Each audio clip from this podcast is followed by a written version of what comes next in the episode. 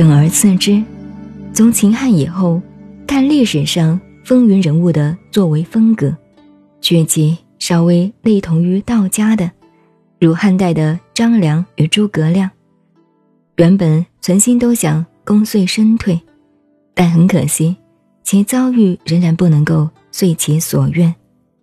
张良虽然不肯居功，只是自谦退封于刘地，而为刘侯。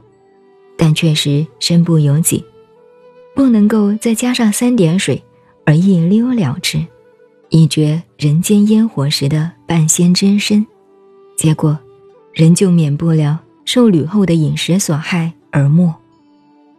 与其如此，还不如诸葛武侯的鞠躬尽瘁，死而后已，生成绝代之功更为划算。也许有此历史经验的教训。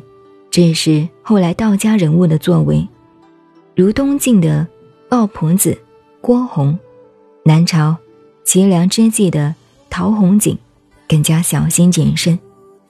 郭洪便早早抽身，自求出任为勾漏令，以宦途当隐遁，暗暗修他所认为的仙道以终。陶弘景则及早挂冠武神门，悠哉悠哉。造成山中宰相的局面，做他的洞天真告，自在精神领域了事。到了隋唐之间，文中子以儒释道三家通才的学养，讲学合分，造成唐初开国一般文武兼资的盛世人才，在人文文化上立下莫大的功德，但结果姓名隐没不彰。反令后世多方考据，是为退身幕后的旷代奇人，虽无赫赫事功，却真合于身退之道。至于宋初，隐逸在华山的陈抟，已经完全走入道家的神仙行列，另当别论。南宋的韩世忠，知机早退，骑驴湖上，笑傲山林。可算明智之举，难能可贵。明初的陈义伯、刘基，也是一儒一道的姿态出身，辅助朱元璋而成功帝王事业。但是结果仍然难逃被毒而亡。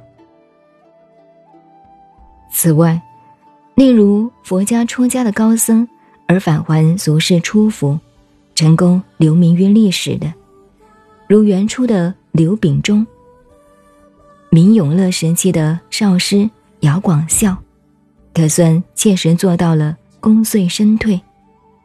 此外，如帮助朱元璋专任办理西方外交政治的高僧宗乐禅师，不论道业学问或者事功，都是第一流的人物，但照样不能够功遂身退，而原籍于西方任所。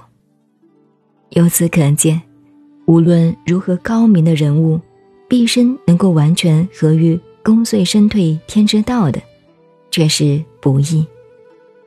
难道名将利所，当真牢不可破吗？